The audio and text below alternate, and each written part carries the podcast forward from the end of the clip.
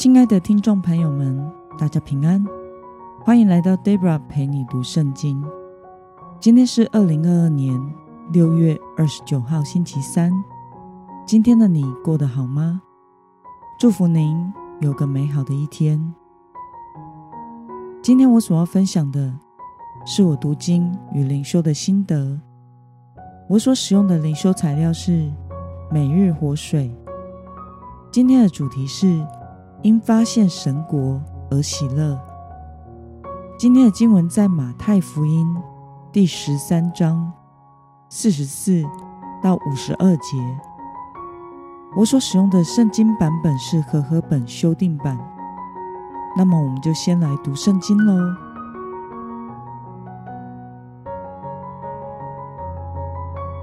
天国好比宝贝藏在地里，人发现了。就把它藏起来，欢欢喜喜的去变卖一切所有的，买这块地。天国又好比商人寻找好的珍珠，发现一颗贵重的珍珠，就去变卖他一切所有的，买下这颗珍珠。天国又好比网撒在海里，聚拢各种鱼类，网一满。人们就把它拉上岸，坐下来，捡好的收在桶里，不好的丢掉。世代的终结也要这样，天使要出来，把恶人从义人分别出来，丢在火炉里，在那里要哀哭切齿了。耶稣说：“这一切的话，你们都明白了吗？”他们对他说。明白了，他对他们说：“凡文士学习做天国的门徒，就像一个家的主人，从他库里拿出新的和旧的东西来。”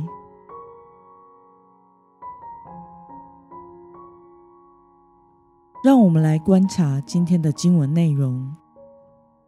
主耶稣以什么来比喻神国呢？我们从今天的经文四十四。到四十五节以及四十七节，可以看到主耶稣以宝藏、珍珠、渔网来比喻神的国。那么，发现宝藏与发现珍珠的人有什么共同点呢？我们从今天的经文四十四节以及四十六节可以看到，这两个人的共同点就是。他们发现了珍贵的东西，就乐意付上代价，为了拥有它而变卖一切所有的。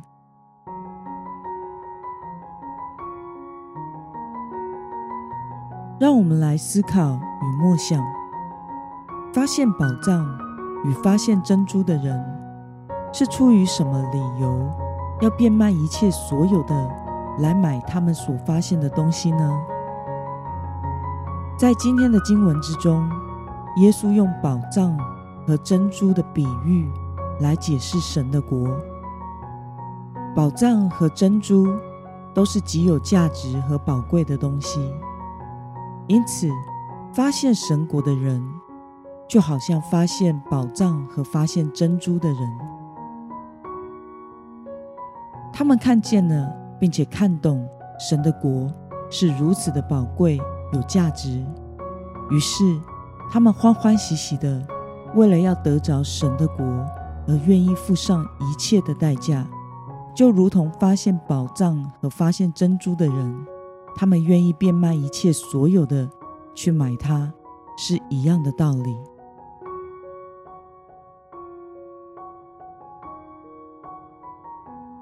那么，看见发现宝藏与发现珍珠的人。愿意变卖所有的决心，对此你有什么样的感想呢？Debra 几年前开始陪青少年骑自行车的时候，觉得公路车的轮胎的价格差异很大。我不觉得它有那个价值，不过就是个轮胎嘛，连摩托车的轮胎那么厚实，那么大颗。也不过八百五到一千二之间不等而已。于是我的自行车胎都是选用超耐磨的练习胎，绣个短袜，因为我觉得轮胎贵只是贵在名牌，华而不实。但是这种耐磨的练习胎呢，不知道为什么就是很重拖地面，骑起来比较费力。后来有一次偶然的机会下，有个熟识的车店店员推荐了我一种胎，是他自己在骑的，他觉得很好用，于是我就抱着姑且一试的心情换上了。一条胎。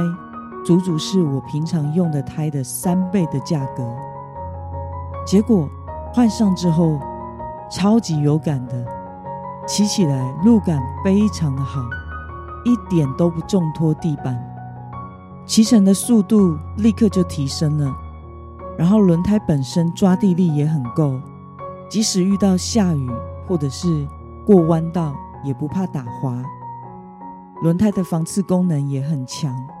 不太怕遇到烂路或者是坑洞，它几乎不会因为这些因素而爆胎，除非是碾到金属的利器，而且又很刚好在可以穿透的角度上。但是这种几率其实还蛮低的。重点是，连换轮胎拆装时都简单多了，不像之前换一个轮胎就用光了一天的体力。从此以后。我的单车外胎就都比我的摩托车胎还要贵了。我付钱付得非常的甘愿，那么细的一条轮胎，我也不会觉得它不划算。每一次换胎时，都是抱着很开心的态度掏钱付钱，因为我觉得它很值得啊。这就是所谓的用料设计和技术嘛。因此，这件事情使我明白。只有看懂一件事物的价值的时候，我们才会愿意为它付出对等的代价。今天关于天国的经文也是如此。为什么人会愿意为神国付上一切的代价？就是只有在这个人真的认识了神，经历了主恩的滋味，明白了天国的价值的时候，就会甘愿。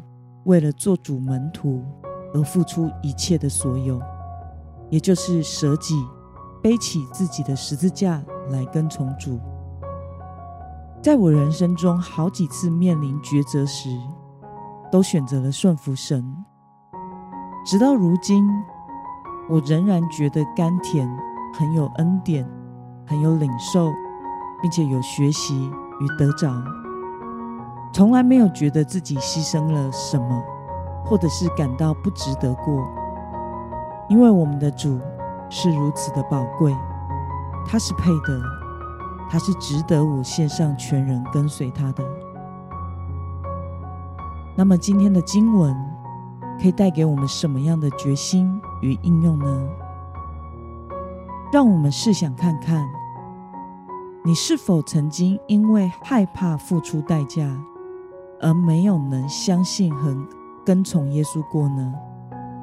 现在，为了能够背起十字架来跟从主，你决心要怎么做呢？让我们一同来祷告。亲爱的天父上帝，感谢你透过今天的经文，使我们明白，神的国比世上任何东西都宝贵。值得我们付上一切。